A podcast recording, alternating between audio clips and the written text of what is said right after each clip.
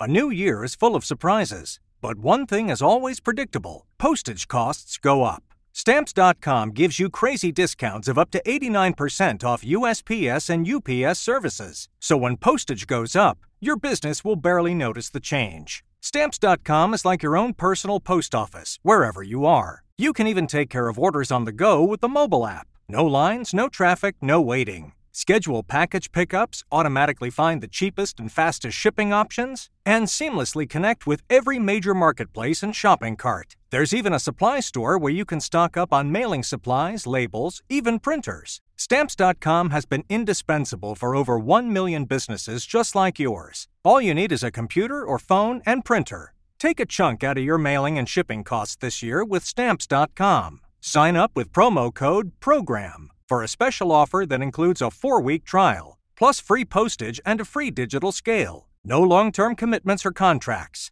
That's stamps.com code PROGRAM. Willkommen bei Draußen, dem Outdoor-Podcast unserer Zeitung von und mit Michael Strohmann. Begleiten Sie den Expeditions- und Ausdauerexperten zu Begegnungen, Erlebnissen und Abenteuern zwischen Harz und Himalaya. So, wir sagen herzlich willkommen zu einer neuen Folge unseres Outdoor-Podcasts draußen mit meinem Kollegen Michael Strohmann, dem Hauptprotagonisten dieses Podcasts. Moin, Michael.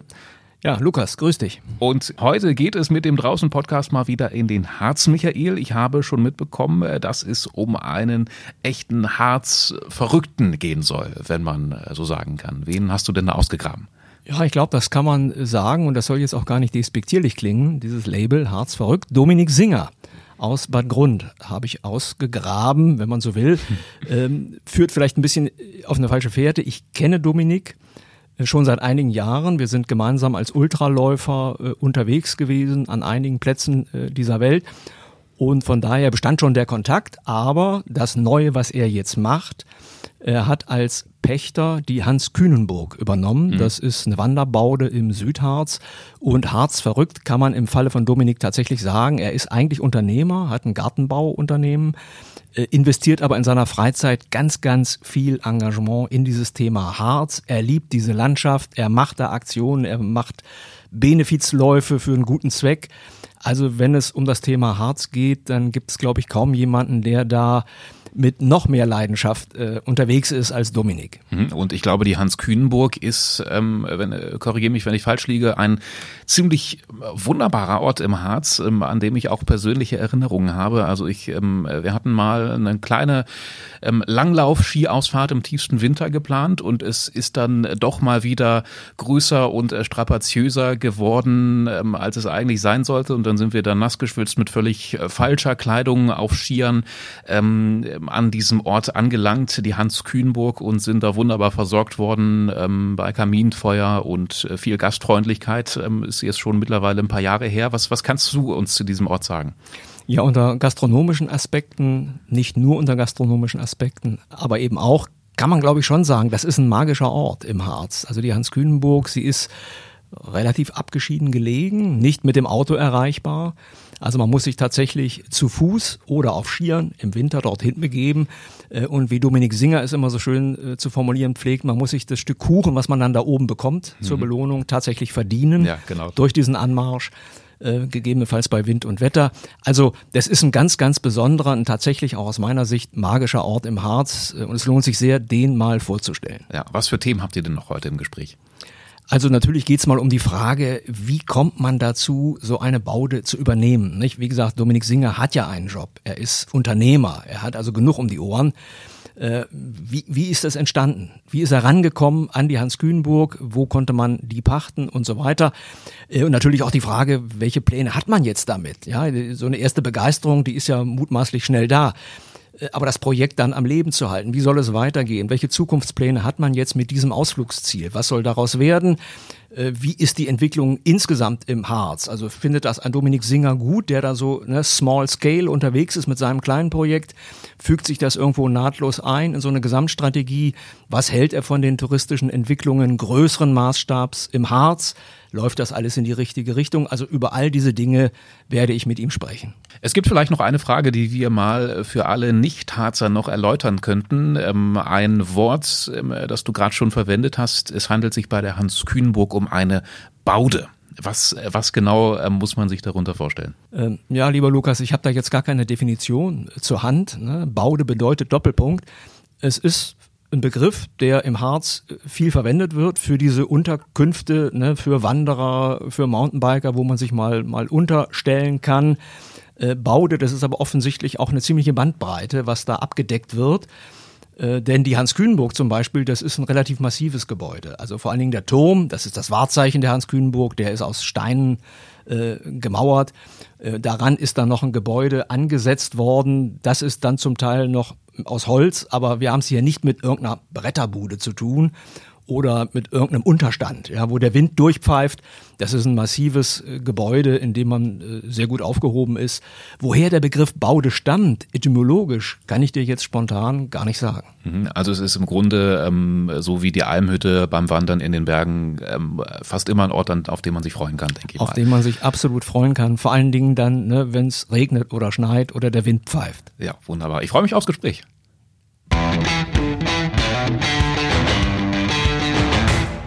Mein lieber Dominik, ich freue mich sehr, dass du hier bei uns im Studio in Braunschweig zu Gast bist und den Weg aus dem Harz zu uns gefunden hast. Meine Einstiegsfrage, wäre es völlig daneben, dich einen Harzverrückten zu nennen? Hallo Michael, äh, ich glaube nicht. Also so ein bisschen verrückt muss man schon sein, wenn man in Harz wohnt und lebt. Ja, Stichwort verrückt. Äh, da fällt mir ein, dein Laufprojekt von vor zwei Jahren. Da bist du, glaube ich, im Oktober 2020 als passionierter Ultraläufer an jedem Tag des Monats mehrfach die sechs Kilometer lange Strecke von Riefensbeek hinauf zur 811 Meter hochgelegenen Hans-Kühnenburg und zurück gelaufen. Du hast dabei jedes Mal rund 450 Höhenmeter überwunden und nach 31 Tagen standen 1155 Kilometer und knapp 41.000 Höhenmeter auf dem Tacho. War dieser läuferische Rekord ein rein sportliches Unterfangen oder wolltest du damit auch noch etwas anderes zum Ausdruck bringen? Ja, also im Oktober 2020 war das. Und ich hatte mir immer vorgestellt, ich möchte ein Projekt in der Region machen, in Harz, wo wir leben und herkommen auch. Und dann habe ich probiert, versucht, Leute mitzuziehen. Also ja, es war na klar Corona-Zeit, war sehr schwierig, aber ja, ich habe viele Leute mitgezogen und nachher habe ich mich wirklich gefühlt so wie Forrest Gump. Es wurden immer mehr Leute trotz Corona. Also es war schon sehr aufregend. Mhm. Und ist das Ganze irgendwann auch mal so ein bisschen stumpfsinnig geworden? Also wenn man sich überlegt, 31 Tage lang, jeden Tag die gleiche Strecke, mehrfach laufen. Forrest Gump ist da schon mal ein ganz guter Hinweis. Äh, aber das hat man dann mental alles soweit ganz gut weggesteckt? Also es waren ja 31 Tage und 26 Tage Regen. Und wir beide kennen es ja Regen, den englischen Regen, sage ich mal so. Ja. Und wir sagen ja eigentlich immer der goldene Oktober und es war wirklich fast englischer Regen und 26 Tage. Also ich habe ein paar Bilder, wo Wasser richtig runterfließt. Und das war na klar mental von der, vom Kopf her, wenn man morgens um 4 Uhr startet für die erste Tour, dann zweieinhalb Stunden, dann arbeitet und dann nochmal zwei Touren hoch muss in Regen und den ganzen Tag auf der Arbeit auch noch nass wird, ist na klar, der Kopf macht was mit ein, aber es war einfach ich wollte dieses Projekt für die Region machen. Es war gar nicht nur für mich, also ich war wirklich, ich wollte zum Ausdruck bringen, wir können hier viel bewegen. Okay, das ist nämlich mein Punkt, ganz genau. Also du hast es jetzt nicht nur gemacht, um zu zeigen, was du sportlich drauf hast. Äh, offensichtlich war das eine Herausforderung, wenn du sagst, also du hast dann eben tagsüber auch ganz normal deinen Job gemacht. Äh, hast dir also jetzt nicht etwa einen Monat Urlaub genommen, um das durchzuziehen, sondern immer schön vor der Arbeit, nach der Arbeit und jeden Tag diese Kilometer äh, gesammelt. Äh, sondern eben auch für die, für die Region, um zu zeigen, im Harz kann man ganz, ganz coole Sachen machen. Äh, wie hat das mal angefangen mit deiner Begeisterung für den Harz? Wie weit reicht das zurück? Na, das reicht schon von der Kindheit auf. Ich kenne von Kindheit Langlauf, also wir sind ja, in Harz sind wir einfach Langläufer. Haben ja auch ein paar gute Biathleten, Weltklasse-Biathleten rausgebracht. Und da kommt das na klar zurück. Und dann auch mit Laufen. Meine Mutter sagt immer früher, andere Kinder wollten auf dem Fahrrad hinten drauf und ich war schon mit drei oder vier und wollte dann eben absteigen und immer die Berge schon hochlaufen. Also konnte man sich gar nicht vorstellen, aber hat sie immer gesagt, aber ich wollte das schon immer. Also du warst damals schon nicht zu bremsen, ja. wenn man so will. Ja. Du musst vielleicht unseren Zuhörerinnen und Zuhörern noch mal kurz sagen, aus welcher Ecke genau äh, des Harzes du stammst. Also ich komme auf dem Harz, Osterode an Harz. Das ist ja wirklich so ein Randgebiet, aber wir sind in 15 Kilometern sind wir in Oberharz und genau 23 Kilometer sind wir auf Hans Kühnburg auf 811 Meter. Genau, auf das Projekt ähm, kommen wir nach, auf jeden Fall noch zu sprechen. Wo überall engagierst du dich derzeit, so als Harz-Netzwerker? Ja, es gibt mehrere Projekte. Also eins aktuelles, gerade von letzter Woche, ist der Harzer Hexentray, wo wir seit neun Jahren, zwei Jahre Corona-Pause, äh, zu fünf in Orga-Team Spendengelder sammeln für Wanderung und Läufer, die da teilnehmen, als Viererteam.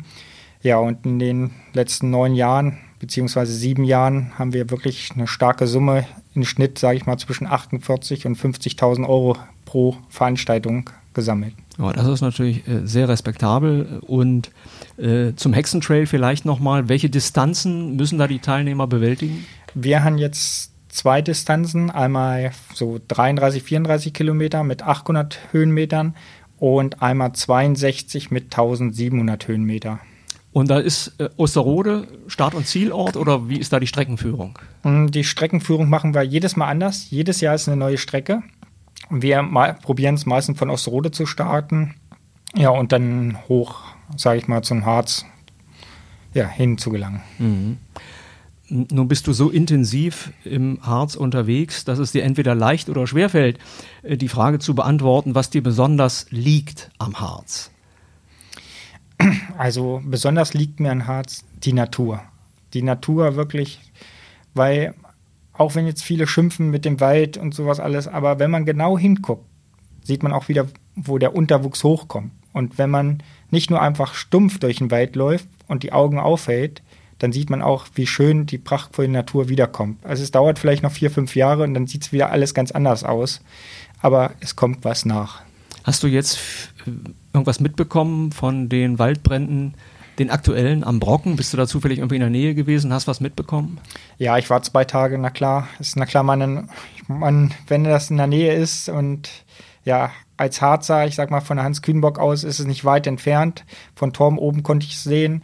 Und dann war ich an der Oderteich und ähm, habe mir die Sache mal angeguckt auf Nähern. Mhm. Ja, und habe auch die Reiterstaffel dann von der Polizei gesehen, kurz mit den netten Damen gesprochen, kurz, wie es aussieht. Und die Lage ist wirklich ja, schlimm gewesen. Mhm. Also. also das geht einem schon auch ziemlich nahe, ja, emotional. Genau, also wir sind ja auch gut verbunden mit dem Brocken, wir beide auch.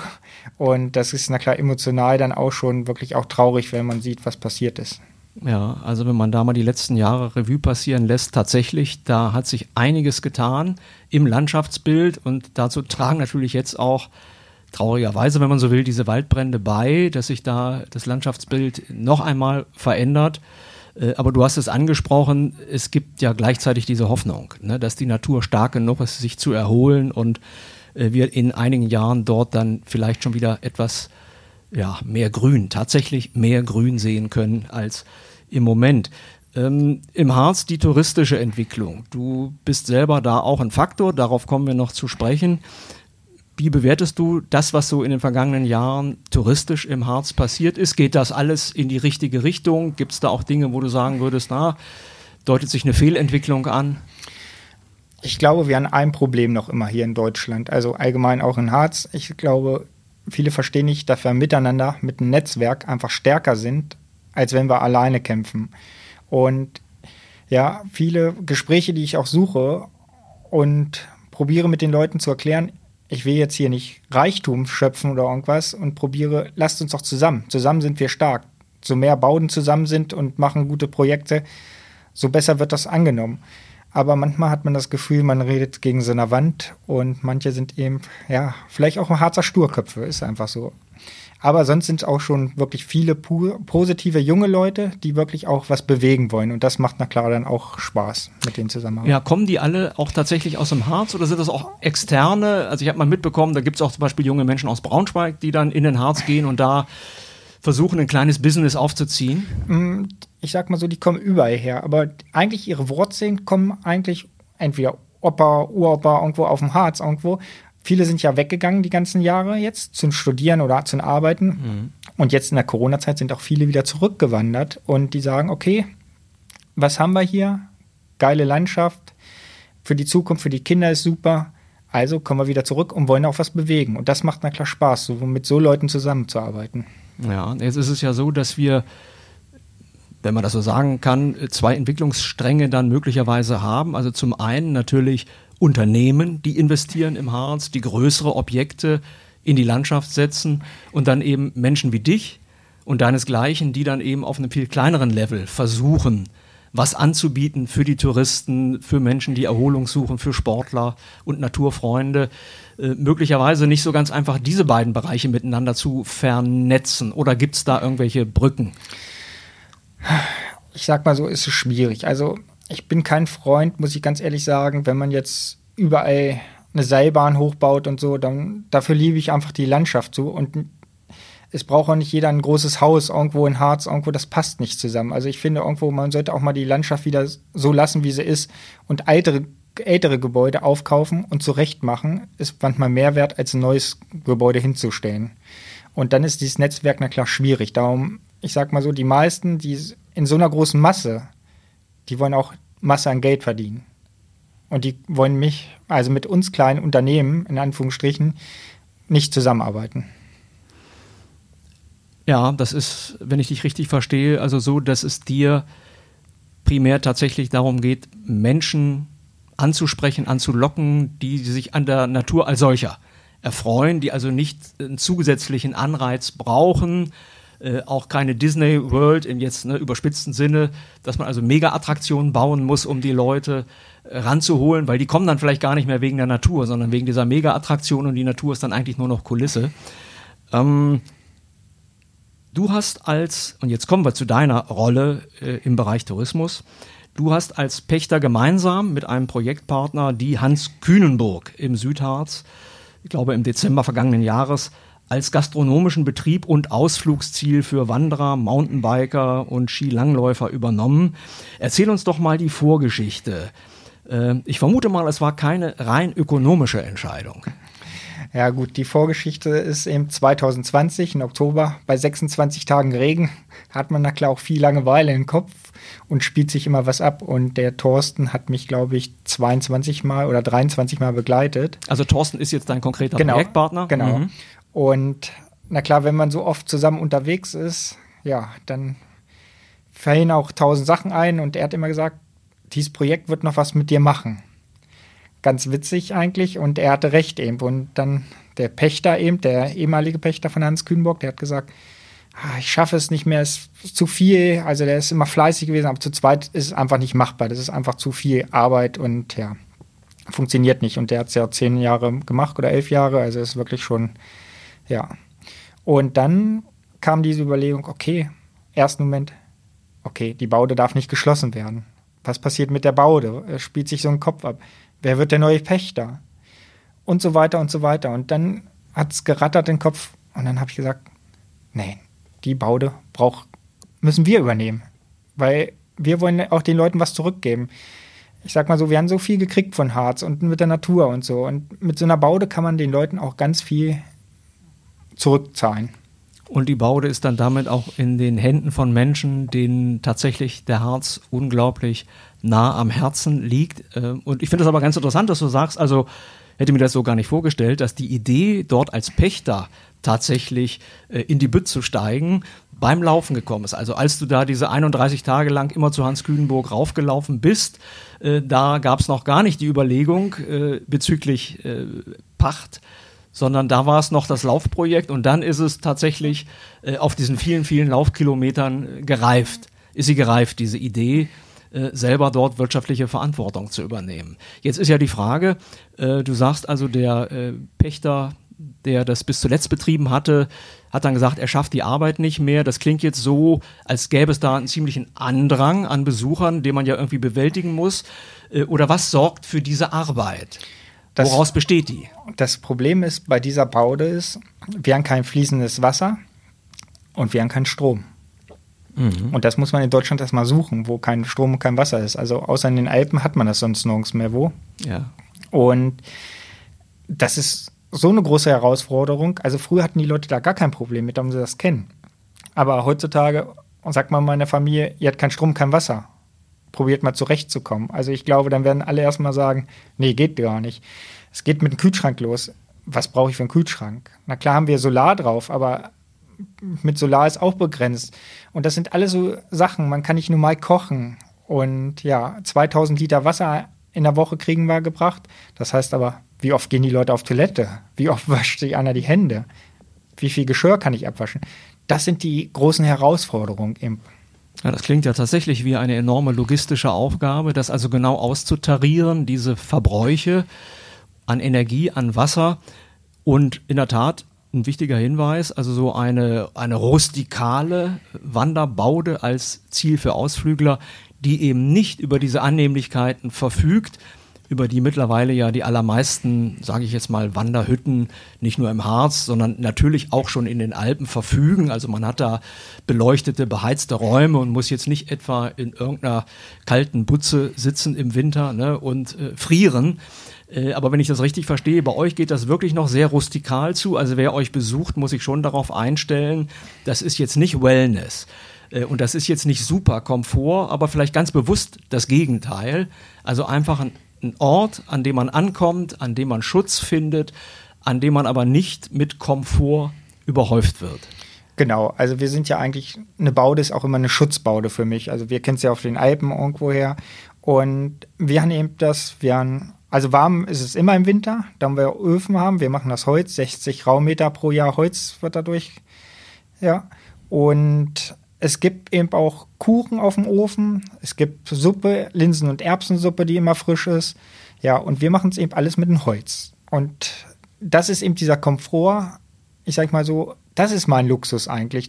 Man hat diese Gerüche irgendwo, man riecht das, wenn man reinkommt und da sind die Leute auch begeistert von. Die kommen, machen die Tür auf, gerade im Winter ist nasskalt und kommen rein, oh, es riecht nach frischen Kuchen oder nach Suppe. Mhm, und das mhm. ist dieser andere Komfort. Ich sag mal so, was brauche ich denn eigentlich als Komfort? Ja, ja, ja. Aber das Holz müsst ihr nicht auch noch selber hacken oder macht ihr das auch? Doch, das haben wir gerade auch letzte Woche. Wir, wir, wir, machen das Holz auch selber. Also es bringt uns keiner freiwillig unbedingt Holz da hoch. Okay, also jetzt versteht man tatsächlich, warum das eine Menge Arbeit ist, eine solche Baude zu betreiben. Ähm, kann man das nochmal baulich beschreiben für all jene, die noch nie auf der Hans Kühnenburg waren? Die liegt ja auf dem Acker, so nennt sich dieser Höhenzug, nördlich von Osterode. Äh, du hast es schon erwähnt, 811 Meter hoch gelegen. Das ist schon auch ziemlich hoch. Das ist die Höhe von Torfhaus und knapp drüber. Hm, das heißt also, im Winter wird es da auch ganz schön frisch, nehme ich mal an. Aber beschreib nochmal die Gebäudesubstanz. Also Baude klingt jetzt so ein bisschen so, als sei das vielleicht nur so eine etwas bessere Bretterbude. Das ist es ja nicht. Nein, also die Baude, also der, ich muss dazu sagen, 1884 war Goethe da und der hat diesen Stein eben, das ist auch der Goethe-Stein, da ist auch eine Plakette dran. Und dann, Wahrscheinlich 1784. Ja, 1784, mhm, genau, 1784. Mhm. Und da ist die Plakette dran. Und dieses Gebäude ist dann entstanden. Erst war es ein Holzturm. 1903 ist ein Holzturm entstanden, den sie gebaut haben, als Aussicht wegen Feuer und sowas alles schon. Und der wurde dann geschlossen von der Baupolizei. Früher war es eine Baupolizei. Und der wurde 1916 dann neu errichtet als gemauerter, also als Stein. Und das war ein Turm eben. Und von diesem Turm kann man heutzutage, der steht jetzt auch noch, sieht man ringsrum kompletten Harz, Ostharz, Westharz. Also man sieht die vier höchsten Gipfel, Brocken, Wormberg, Achtermann und Wolfswarte. Kann nach Goslar, kann nach Braunschweig rüber gucken, kann nach Göttingen rüber gucken. Also die Sicht es gibt keine Sicht in Harz, wo man so eine Aussicht hat ringsrum. Mhm. Und dann wurde 1974 wurde ein Anbau gemacht. Und das muss man sich vorstellen, rustikaler Anbau, so ein Bretteranbau. Ja, der wurde ziemlich groß gemacht. Und da haben wir jetzt einen Kamin drin und sanitären Anlagen. Mhm. Genau, und wir haben jetzt Sitzplätze circa zwischen 80 und 100 Leute in. Oh ja, das ist ja schon mal eine Größenordnung. Also das Ganze ist wetterfest, das Gebäude. Genau, wetterfest und ist gemütlich mit dem Kaminholz eben warm dann auch im Winter. Ja, und gibt es auch die Möglichkeit zu übernachten bei euch? Also übernachten, es war ja jahrelang als Dann so in den 70er Jahren war es ja als ähm, Aussichtspunkt für Feuerüberwachung. Da gab es ja noch nicht die modernen Flugzeuge. Und jetzt haben wir es dann umgebaut und wir können jetzt, also wir Eigentümer oder die Be Angestellten können dann übernachten da oben. Da manchmal ist der Winter oder das Wetter so schlecht und schlägt so schnell mal um, dass wir auch wirklich nicht runterkommen. Oder man sieht die Hand von also man kann die Hand gucken, so einen Meter und mehr sieht man nicht mehr. Also wir haben auch oft Nebeltage, muss man auch sagen. Der ja. gefürchtete Harzer Nebel, ja. ja. der ganz schnell mal aufziehen kann. Wie kommt ihr überhaupt rauf und runter? Äh, immer alles zu Fuß, mit dem Mountainbike oder gibt es auch eine Möglichkeit, mit einem Four-Wheel-Drive-Fahrzeug irgendwie nah ranzufahren? Genau, also wie gesagt, wir kriegen ja pro Woche 2000 Liter Wasser gebracht mit einem Unimog. Und wir müssen ja selber, die Lebensmittel müssen hochkommen. Da können wir auch über Lonau gibt es einen Weg für uns extra hoch, aber nur für uns. Und man muss manchen Leuten immer sagen, die rufen auch einmal in der Woche an, kann ich mit dem Auto fahren? Nein, ihr könnt nicht mit dem Auto hochfahren und das wollen wir auch gar nicht. Also wer zu uns kommt, muss mindestens 10 Kilometer gehen, also fünf hoch, fünf zurück. Ja, und das ist auch das Schöne eigentlich, dass man die Leute sieht, die da hochkommen, die müssen ihr Getränk verdienen und ihre Bratwurst oder ihr Stück Kuchen. Also das wäre dann eben auch tatsächlich äh, der Gegenentwurf jetzt zu dieser Entwicklung, also ganz viel Komfort und äh, Riesenparkplatz vor der Tür, dass man wirklich mit dem Auto fast bis an den Tresen fahren kann. Und ihr macht es andersrum, ihr sagt eben, unsere abgeschiedene Lage ist eigentlich unser Pfund, unser Pluspunkt. Man muss sich das ein bisschen erarbeiten, das Stück Kuchen oder die Linsensuppe. Man muss tatsächlich aus eigener Kraft irgendwie zu euch hochkommen. Äh, wie würdest du denn die Umgebung äh, landschaftlich jetzt mal von der Hans Kühnenburg beschreiben? Also was ist das für ein Setting? Ist das, wie hebt sich das ab von anderen Regionen des Harzes? Ist das tatsächlich ja einsamer, rauer? Also wir sind ja auf den Höhenzug, auf den Acker, was du schon angesprochen hast, und wir kriegen da klar diesen Wind und das Wetter von den Brocken runter. Also da merkt man diesen Höhenzug, hat eben viele Steine eben. Na klar ist man noch durch Grün bedeckt, Fichten stehen ja auch noch, werden leider trocken. Aber ich habe es ja schon mal angesprochen, die Landschaft verändert sich. Ich komme schon wieder Wuchs hoch, Gras wächst anders, es kommen äh, Birken, wachsen wieder, Buchen, Eschen.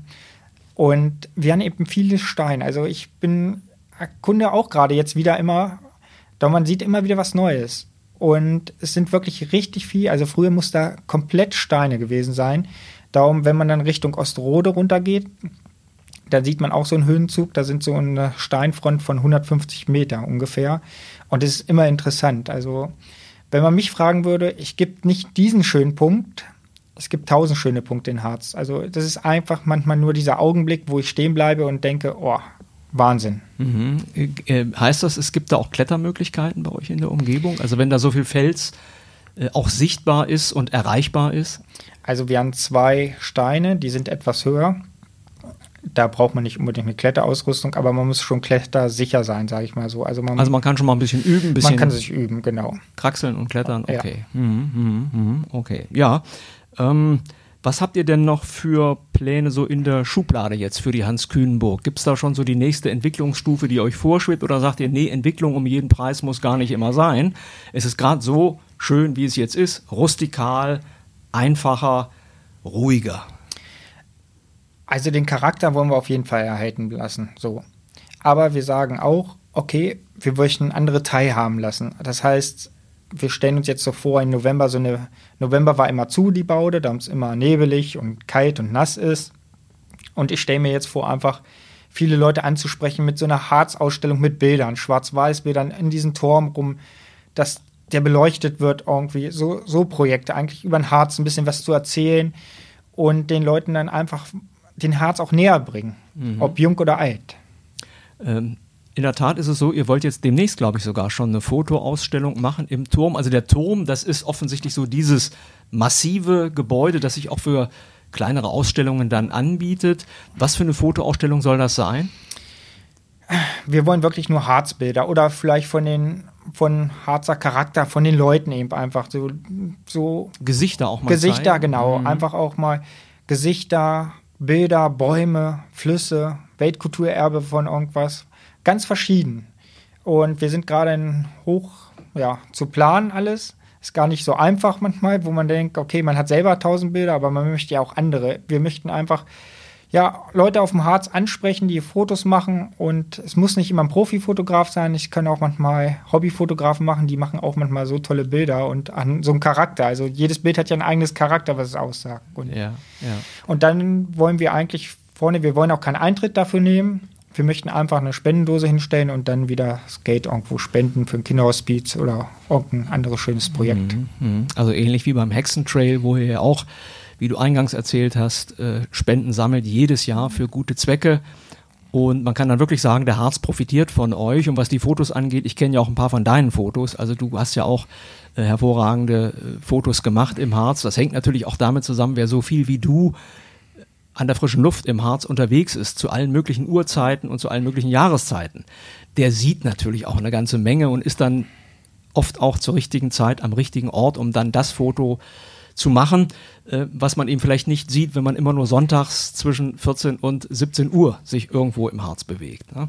Ähm, wenn ich es richtig verstanden habe, diese Fotoausstellung ist also, die wird, das wird sich abwechseln, das wird jetzt nicht eine feste Ausstellung sein, sondern da kommen Bilder mal dazu, dann nimmt man andere Bilder wieder raus, sodass das Ganze so ein bisschen in Bewegung bleibt. Genau, so stelle ich mir das vor und das würden wir gerne, ja, gerade in diese Übergangszeit, sage ich mal, von November bis Februar machen bis Februar, März irgendwo, dass wir sagen, okay, jeder kann mal oder kann sich bewerben bei uns und guckt wegen Fotos. Also ich finde, jeder hat auch eine Chance, aber dieses Foto muss schon Charakter. Also ich finde immer, es muss schon ein bisschen was ausstrahlen, damit die Leute, also ich kann selbst nur eine Blume sein, aber kann nur ein Hund sein, der nur Harz rumläuft oder ein Schaf selbst, aber es muss irgendwo was widerspiegeln irgendwo und ja.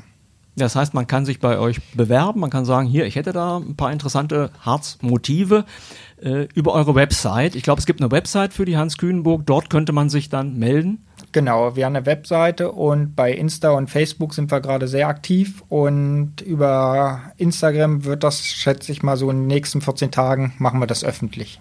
Okay. Wie steuert man euch da an? Heißt das dann einfach Hans Kühnenburg auf Instagram oder gibt es da auch einen Projektnamen? Genau, Hans Kühnenburg, Heimatliebe. Heimatliebe. Ja, Na, genau. das ist ja, ich glaube, das ist auch so ein bisschen der Untertitel des gastronomischen Betriebes, ne? Heimatliebe, so nennt ihr dann auch. Genau. Äh, also wir haben ja wirklich, die Erbsen und Linsen haben wir jetzt auch umgestellt, die kommen fünf Kilometer von Bauern von uns entfernt die meisten wissen ja, in Ukraine wurde viel Linsen und Erbsen auch hergestellt und wir haben gesagt, wir fahren wirklich regional. Also auch die Eier kommen fünf Kilometer von entfernt, den Kuchen machen wir selber. Also wir können sagen, wir sind zu 95 Prozent alles auf der Region, was wir holen. Ja, okay, das ist ja dann auch äh, entsprechend nachhaltig und, und vorbildlich. Hm, vielleicht nochmal abschließend die Frage, kriegt ihr irgendeine Unterstützung jetzt von Kommunen oder von Tourismusverbänden für das, was ihr da tut? Oder geht das alles wirklich äh, komplett auf eure Kappe? Also werden sie ja gepachtet von Landkreis und der Landkreis unterstützt uns schon so mit. Und wir sind Partner von Nationalpark, jetzt neuerdings geworden. Ihr liegt ja auch im Nationalpark genau. mit der Baude, ne? Ja, genau. Wir liegen im Nationalpark genau an der Grenze zwischen Nationalpark und Landesforst. Und jetzt sind wir gerade aktuell vor, glaube ich, einem Monat Mitglied geworden. Ja, und sonst weitere Unterstützung kriegen wir eben noch nicht. Und wir sind da wirklich bemüht, auch weiter dran zu arbeiten. Uns ist auch, was nochmal ganz wichtig ist, uns ist nicht finanziell wichtig. Wir wollen jetzt hier nicht, also wir werden nie Reichtümer erschöpfen von so einer Baude. Das geht gar nicht. Aber wichtig ist dafür den Leuten, dass das kleine Kind, was da hochkommt, dass das noch in 50 Jahren sagt, ich war hier oben mit meinen Eltern und ich kann mich an diese Gastwirte erinnern, die mir erzählt haben oder eine kleine Plakette geschenkt haben oder ein Bild zum Ausmalen gegeben haben über ein Harz. Mhm, mhm. Okay, also es geht um äh, Befriedigung durch eben Leidenschaft und nicht primär durch Geld verdienen, wenn ich dich da äh, richtig verstehe. Und gibt es eigentlich, nachdem du ja nur dieses verrückte Laufprojekt hattest vor zwei Jahren, schon Pläne, sowas vielleicht nochmal zu machen? Ja, also es war jetzt, wir wissen es ja selber, wir sind dieses Jahr ein bisschen beide beschädigt geworden, sage ich mal so, auch gleichzeitig sogar noch, wo wir uns getroffen haben für den Lauf. Und na klar war es schon Anfang des Jahres mein Plan. Und ich versuche jetzt Anfang Dezember nochmal ein neues Projekt Leben zu rufen. Okay, also um wieder Aufmerksamkeit auf den Harz zu ziehen, um zu sagen, hey Leute, passt mal auf, das alles ist möglich im Harz, es ist eine coole Location und man kann da eben zum Beispiel sportlich unglaublich viel veranstalten. Genau, also man sagt ja immer, viele Höhenmeter als Stichpunkt kann man nur in den Alpen machen. Ich glaube, man kann an einem Tag ganz viele Höhenmeter auch in Harz schaffen. Mhm, mh. Und es geht da nicht um mich, es geht um den Harz, um ein Projekt für Harz. Okay, also ich wünsche dir auf jeden Fall, dass du noch äh, viele Menschen findest, die eure Idee einfach ganz toll und unterstützenswert finden. Vielleicht hört auch der ein oder andere Entscheidungsträger diese Podcast-Episode äh, und meldet sich dann vielleicht mal bei euch, um mal nachzufragen, wie man da möglicherweise noch unterstützen und helfen kann. Hm, gib doch mal vielleicht den Menschen, die tatsächlich noch nicht auf der Hans-Kühnenburg waren, nochmal den Tipp, wie kommt man denn zu Fuß am schnellsten hin? Also wer jetzt einfach mal mit möglichst geringem körperlichen Aufwand, ganz ohne geht's nicht, das ist ja auch gut so, wie du findest, aber was ist so der kürzeste Aufstieg zu euch, wenn es jetzt einfach mal jemand probieren möchte? Also der kürzeste Aufstieg ist 5,5 Kilometer von Riefensbeek aus. Hat man da klar 450 Höhenmeter. Die hat man immer von Lonau oder von Riefensbeek immer zwei Kilometer länger von Stietles Eck, von dem Parkplatz aus. Das ist die Ackerstraße. Das sind sieben Kilometer und da hat man 80 Höhenmeter. Also die kann man auch mit einem Kinderbuggy und auch ältere Leute, kann man dem vernünftig gehen. Okay, also Stieglitz-Eck, das wäre dann tatsächlich was für Familien. Dort ein Parkplatz, da kann man das Auto stehen lassen und macht dann die sieben Kilometer mit relativ wenigen Höhenmetern. Dann ist das nicht ganz so anstrengend und dann ist man bei euch auf der Hans-Kühnenburg. Dominik, ich danke dir ganz, ganz herzlich, dass du uns mal so ein bisschen Einblicke gegeben hast in das Leben eines Baudenbetreibers im Harz. Wir sind natürlich total gespannt, tatsächlich, welche Projekte du in den nächsten Jahren noch auflegen wirst. Zum Beispiel das jetzt im Dezember wo du das Stichwort Höhenmeter schon gegeben hast. Also wir warten das mal ab. Ich danke dir für den Besuch hier bei uns in Braunschweig und wünsche euch beiden, auch deinem Projektpartner, alles Gute. Dankeschön.